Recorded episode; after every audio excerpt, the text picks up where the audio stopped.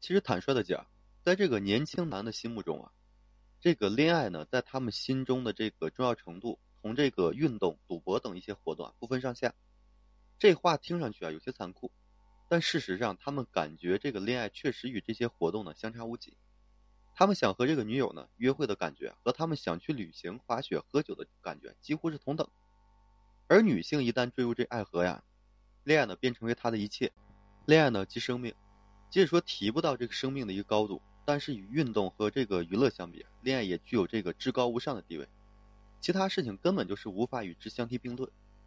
绝大多数的女性啊认为，这个男人恋爱之后啊会像自己一样，就是全身心的去投入，或者说呢应该是全身心去投入。这样一来，往往会产生很多矛盾。近年来啊，就是热衷于玩麻将的男人其实是大为减少，但曾经有一段时间，就是男人们乐此不疲，几乎每个男人都有过这个通宵作战的经历。为此啊，就是同恋人发生争吵的也是不在少数。这个男人嘛，一旦说玩起麻将就停不了手，以至于说彻夜不归。于是啊，这个恋人自然就是怒气冲冲的责问他：“我和麻将哪个，哎，更重要一些？”这种时候，虽然说男人感到愧疚。却不会说因此而放弃这麻将。其实对于男人来说呢，运动娱乐本来就是和恋人同等重要的事情。但如果说照直，就是说势必呢会激怒对方的。于是呢，只好说敷衍的，当然是你了。假如说女友紧逼一句：“既然这样的话，从今以后再也不许玩麻将了。”那么男人们一定会大失所望，觉得这个女朋友啊就是太不近人情了。如此说几次下来之后，男人都会自然觉得女友成了一种约束，对自己束缚感非常强。于是呢，就总有这个想伺机逃出他的一个视线的感觉。无论说怎么样爱自己的女友，这个男人啊，终归有属于他的梦想。哎，比如说他想着驾驶帆船去航海一个月，或者同这个同性朋友去打几天高尔夫。他们渴望说沉浸在自己的世界里，就是不被任何人打扰。等到就是与这个女友啊数日不见面，男的又会突然其来的就是说想要去见她。从这个意义上来说，男确实是一种随性而为的一个动物。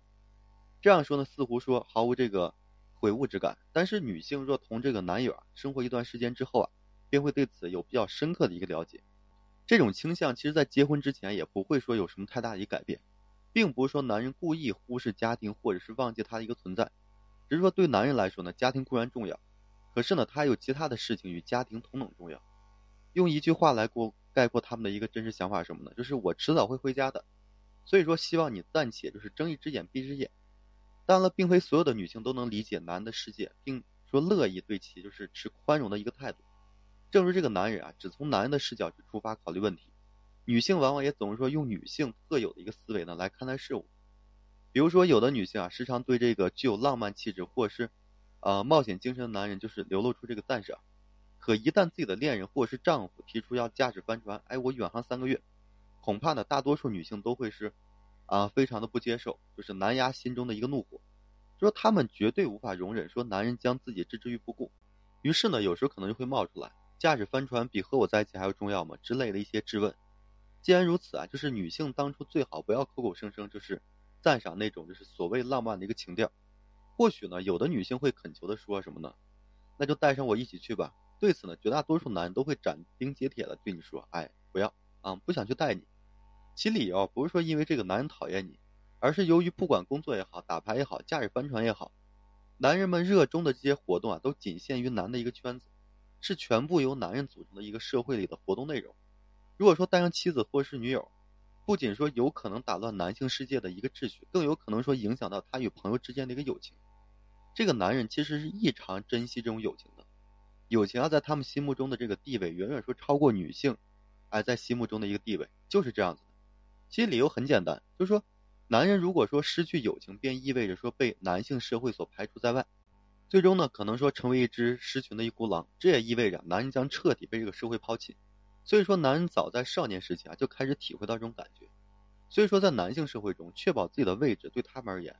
同这个珍视自己的妻子或是女友一样重要，是不可或缺的。这种倾向在日本的这个男性社会里尤其明显。如果说对男人的这种感觉不能理解，也就无法说真正理解男人和女人，在这个男人二十岁出头的一个时期啊，正是其步入男性社会的一个起步阶段。在这一个时期呢，嗯，他的一个首要任务便是什么呢？就是说如何确定自己在男性社会中的一个位置。因此说，从某种意义上，一种自由宽松的一个恋爱关系啊，是最理想。在日语中啊有个词叫什么呢？适龄期。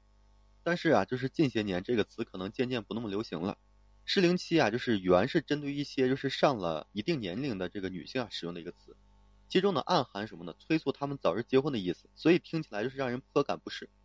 对年轻人来说啊，这似乎呢是多此一举一关心。但是平心而论呀，年轻男女的确有那么一段时期可视为就是最佳年龄。其实男人也是有适龄期的，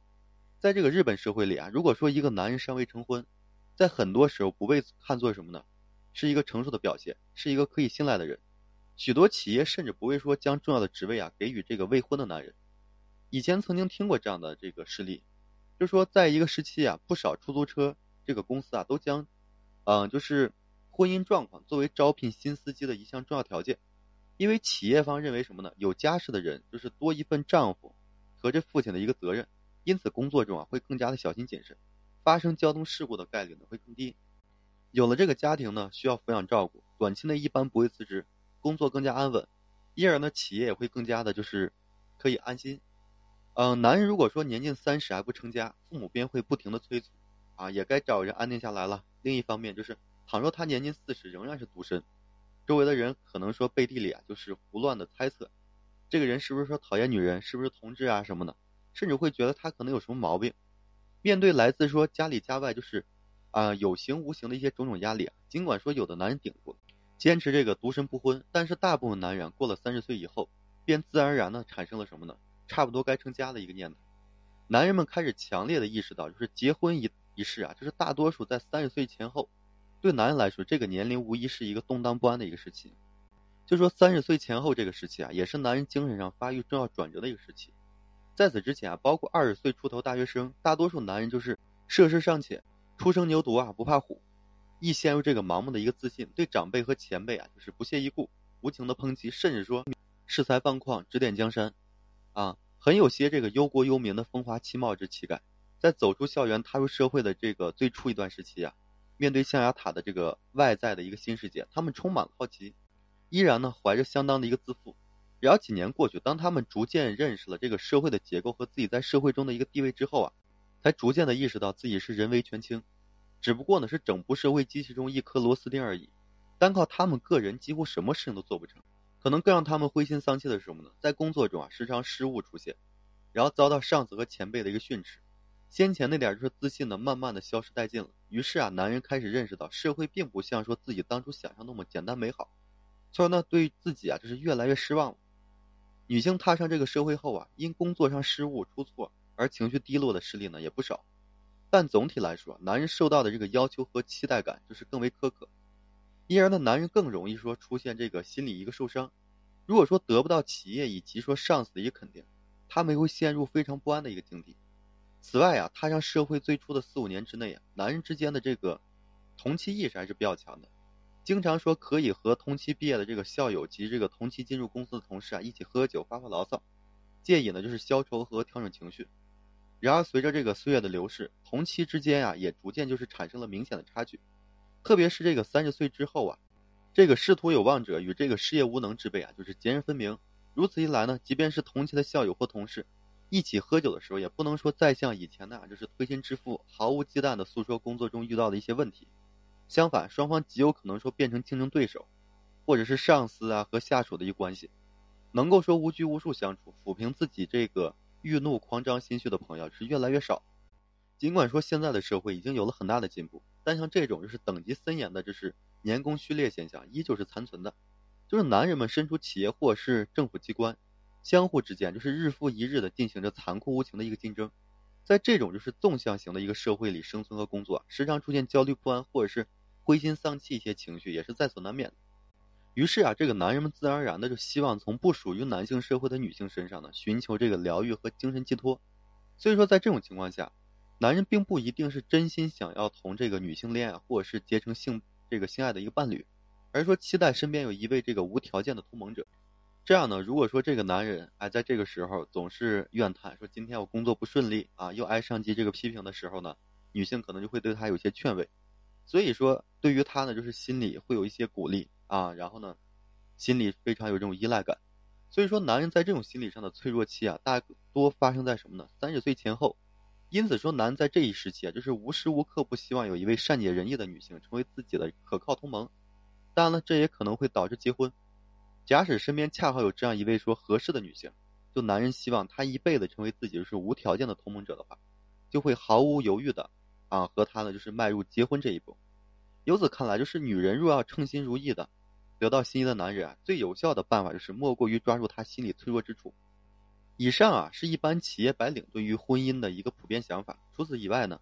还有的人是什么呢？因为到了年龄而想成个家，生个孩子，让父母放心。有的人呢是对于单身生活感到厌倦了，希望身边有个能够帮他就是，啊扫地、做饭、料理家务。也有的人啊，则是说为了能够长期稳定的享受性爱这个生活，啊如此等等，就是想法都不一样，不一而足。总之呢，在这个时期啊，男人们头脑中开始考虑结婚这个事情，并且付诸于。相应的一个行动，换句话说，就是